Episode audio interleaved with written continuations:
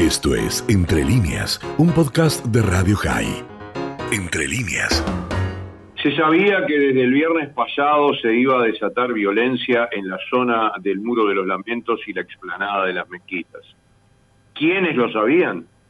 Los responsables árabes de cuidar la explanada y las mezquitas, que no pueden permitir que el movimiento islámico, grupo radical pariente de la hermandad musulmana y del ISIS, y jamás, lleven a decenas de jóvenes árabes de Jerusalén a llenar de piedras la mezquita Al-Aqsa para lanzarlas contra los que están orando en el muro, generar violencia civil y obligar a la policía, eh, a la policía israelí a restaurar el orden y los derechos de quienes van a lugares santos a rezar.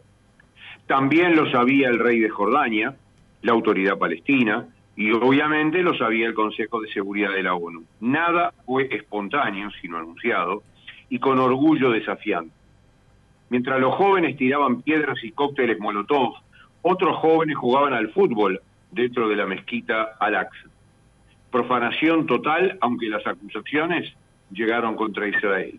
El profanador era Israel. Al tercer día de la violencia civil, el lunes pasado, este lunes, el primer ministro de Jordania, Bisher al-Kasauné, expresó grandes elogios a los ataques y dijo textualmente, felicito a los palestinos y a los miembros del Consejo Administrador Islámico de Jordania por defender con valentía y orgullo nuestros lugares santos y aplaudo a quienes lanzan piedras a los sionistas que han profanado al-Aqsa con el apoyo del gobierno israelí. Cerramos comillas. Después de casi 30 años de firmada la paz con Jordania, si bien no es la primera vez que a alguna autoridad se le escapan sus sentimientos antisemitas, nunca hasta ahora un primer ministro había mostrado tan abiertamente que ni aún con tratado de paz el odio ancestral está vigente y presente. ¿Qué mayor apoyo necesitan los que programan ataques contra ciudadanos israelíes que casi la mayor autoridad jordana despliegue semejante incitación al odio? Detrás de este sistemático enfrentamiento anual que coincide con Pesach y el Ramadán, no hay un solo grupo. Uno de estos grupos cuenta con cientos de miembros y están dirigidos por un residente árabe de Jerusalén de 43 años, Nihad Zrayer, cercano a Al-Fatah. El grupo, obviamente, está financiado por la autoridad palestina, contribuciones de residentes árabes locales y fondos enviados desde la amigable Turquía. La autoridad palestina los ayudó durante los días previos para almacenar piedras y cócteles molotov en Al-Aqsa. Todo esto es bastante notorio públicamente. Quizá no tan notorio, pero más importante como centro de la incitación constante y demostración de que el extremismo radical islámico no acepta treguas ni acuerdos de paz ni nada que no sea la propia aniquilación de los judíos, es el movimiento islámico, fue fundado en 1970 como uno de los grupos de ese tenor que surgieron después de la Guerra de los Seis Días. Al igual que la Hermandad Musulmana Egipcia, la que asesinó a Sadat por firmar la paz con Israel, sostienen la centralidad del islamismo en todos los ámbitos de la vida pública y promueven una entidad separada dentro de los árabes israelíes. Son sunitas, para ellos el Islam es la solución a todo, se han proclamado independientes, pero desde hace más de 10 años que el gobierno de Israel, sea cual sea, sabe que reciben parte de los millones que llegan a Hamas para mantener a la organización operativa. El movimiento se dividió en 1993. Una parte quedó dentro de lo que sería hoy el espectro político israelí y la otra, autodenominada Rama Norte y liderada por Raed Salah, pasó a ser el brazo de la incitación contra Israel dentro del país.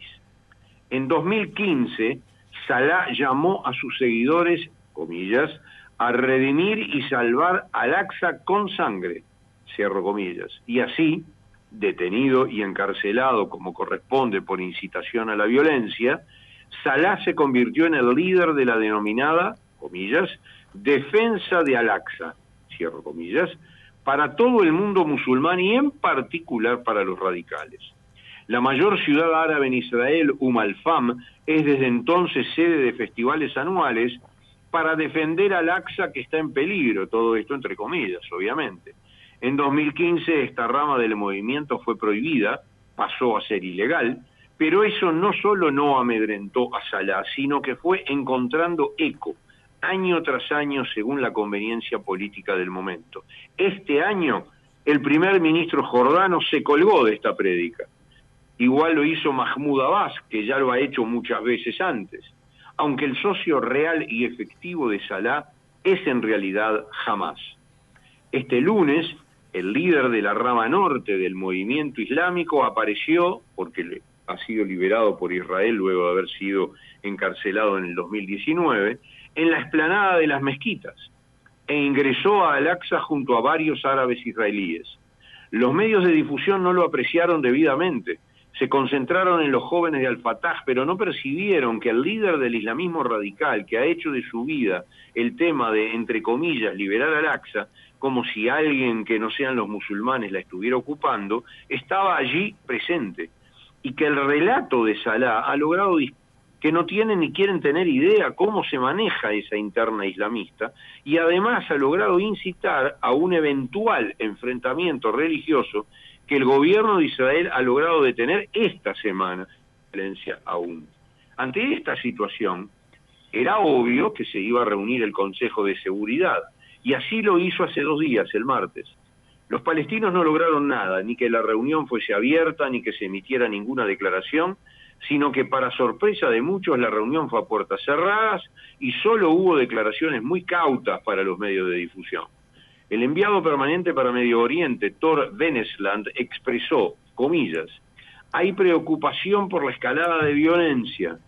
Muy bien, pero hizo un tenue llamado a todos los jefes de Estado a que reduzcan las Muy bien, por primera vez en decenas de años, un jerarca de la ONU con una frase tan simple, define cómo y quiénes manejan el conflicto político en Medio Oriente en forma torcida para llevarlo a un conflicto religioso permanente e imposible de resolver con acuerdos burocráticos.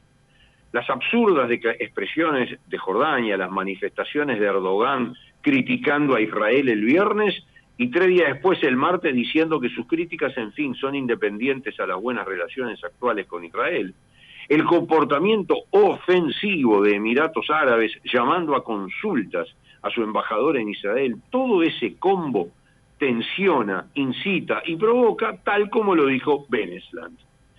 La embajadora de Noruega, Mona Yul, sentada junto a Benesland y los embajadores de Francia, Estonia, Albania e Irlanda, dijo, de acuerdo con lo expresado por Benesland, y que, comillas, condenan todos los actos de terrorismo y el lanzamiento de cohetes desde Gaza, cierro comillas. El lunes, justamente esta reunión fue el martes, había, claro, eso fue el martes, ayer volvieron a tirar cohetes, pero el Consejo se reunió, eh, el Consejo de Seguridad se reunió el martes. O sea, este Consejo se acordó de los cuatro ataques terroristas que fueron festejados en Gaza y Ramallah muy alegremente del último mes, que asesinaron a 15 israelíes. Aunque no hay que imaginarse cambios drásticos en el accionar improductivo de la ONU y sus agencias, esta vez no pudieron arremeter impunemente contra Israel. Vieron los videos de cómo se llevaban piedras y proyectiles a Al-Aqsa, escucharon las incitaciones, que se, además se eh, propalaban y se emitían públicamente a través del muezzin en el llamado a la oración, tuvieron que aceptar que Salah y su movimiento islámico tienen un relato que no coincide con la realidad, pero sí con la necesidad de crear violencia para así recibir los fondos. Y en suma, evitaron el bochorno de emitir una declaración sin sentido, como suele hacer el Consejo de Seguridad bastante a menudo. También quedan en claro las debilidades del relacionamiento de Israel con países como Jordania o Emiratos. Las fortalezas, bueno, las fortalezas habrá que ir viéndolas. Esto fue Entre líneas, un podcast de Radio High. Puedes seguir escuchando y compartiendo nuestro contenido en Spotify, nuestro portal radiohigh.com y nuestras redes sociales. Hasta la próxima.